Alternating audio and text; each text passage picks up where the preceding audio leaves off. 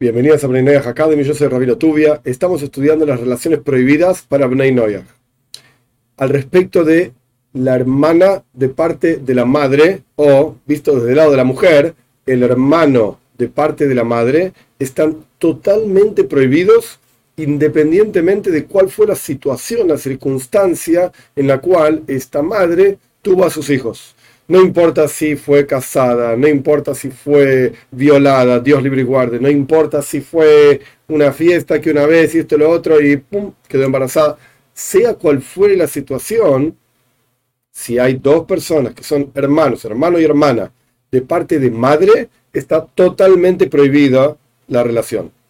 Por el otro lado, si son dos hermanos de parte de padre, pero de diferentes madres, independientemente de cuál sea la situación. Si el padre estaba casado con la mamá de este, pero no con la mamá de, de esta. Si el padre tuvo muchas fiestas y, y, tuvo muchos hijos por dando vueltas por todo el mundo, etc. No importa la situación. Hijos del mismo padre, pero diferente madre, está totalmente permitido que tengan relación entre ellos para Breinoyach. Ahora bien, hay además de todas las relaciones que ya mencionamos en esta clase, en las clases anteriores, etc., hay una serie de relaciones que nuestros sabios determinan que son desagradables, que son situaciones que no deberían llevarse a cabo, a pesar de que no se aprenden de los versículos, como ya lo mencioné varias veces y lo voy a seguir mencionando para que nadie se equivoque, son tradiciones de nuestros sabios, y a pesar de que tampoco surgen del Talmud, literalmente, sino que los comentaristas van diciendo, mira, esto es desagradable, esto es abominable, esto no va. Ahora bien, no todo aquello que uno considera desagradable significa que realmente es desagradable para la Torah. Y lo mismo pasa al revés. No todo aquello que la Torah considera desagradable, de repente puede para uno parecer agradable porque los tiempos van cambiando, las situaciones van cambiando, etc. Pero esto no es una cuestión subjetiva.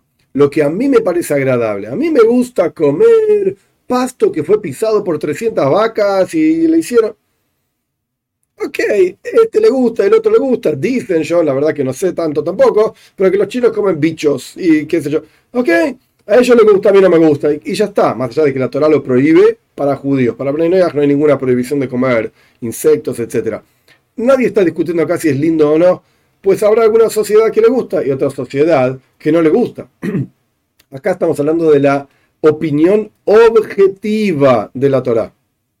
Si la, si la Torah dice que está prohibido o que es desagradable, pues a nadie le importa lo que a vos te parezca. A mí me parece lindo.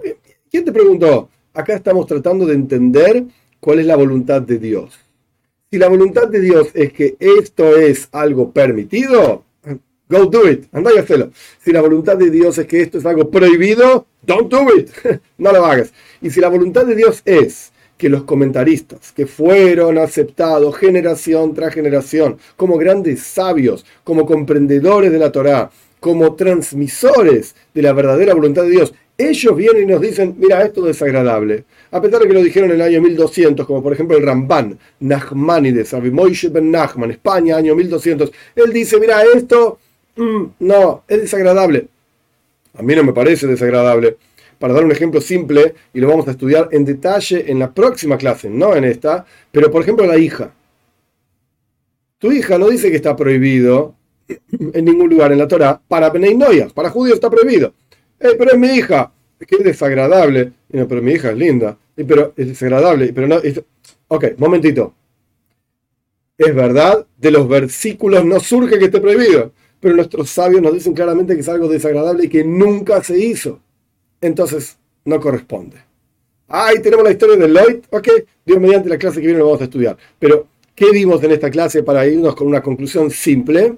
Hablamos específicamente de hermano y hermana, de parte de la madre está totalmente prohibido, de parte del padre está totalmente permitido, siempre y cuando no sean de la misma madre, independientemente de la situación en la que nacieron, y estudiamos, entendimos el concepto de la objetividad de la Torá, que no tiene absolutamente nada que ver con la subjetividad del ser humano y las circunstancias de las épocas y las sociedades, etc. No me importa. Acá lo único que nos importa es la objetividad de la Torá, la voluntad de Dios y cómo hacemos para cumplir esa voluntad de Dios.